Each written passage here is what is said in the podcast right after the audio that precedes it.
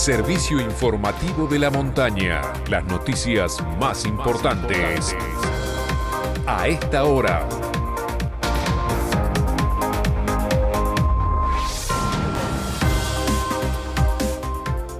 Hora 9 en todo el país. En San Martín de los Andes, temperatura 2 grados bajo cero. Humedad 60%. Cielo despejado. Nueva jornada de vacunación. Será personal y voluntaria y estará destinada a completar esquemas de Sputnik de manera combinada. Se llevará a cabo de 14 a 18 horas en el Casino de Suboficiales de Gendarmería, ubicado en las calles Rivadavia y Roca. En caso de no recibir el llamado y pertenecer al mencionado grupo, personas vacunadas con Sputnik primera dosis hasta el 7 de mayo, también se los invita a concurrir a la jornada. Un auto desbarrancó hacia el lago Lácar a pocos kilómetros de la ciudad.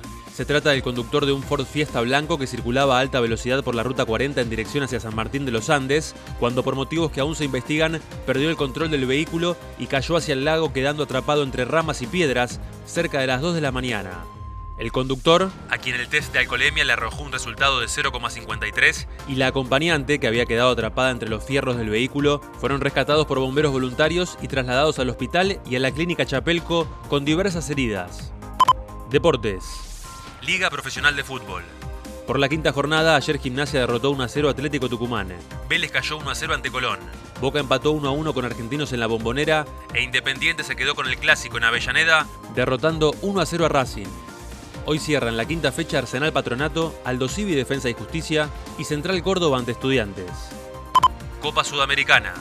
Por el partido de ida de los cuartos de final, Rosario Central enfrenta a Bragantino a las 19.15 informó para San Martín de los Andes y toda la región. Santiago Frione. Este fue el servicio informativo de la montaña. Todas las noticias en una sola radio. Seguí informado en FM de la Montaña y en fmdelamontana.com.ar.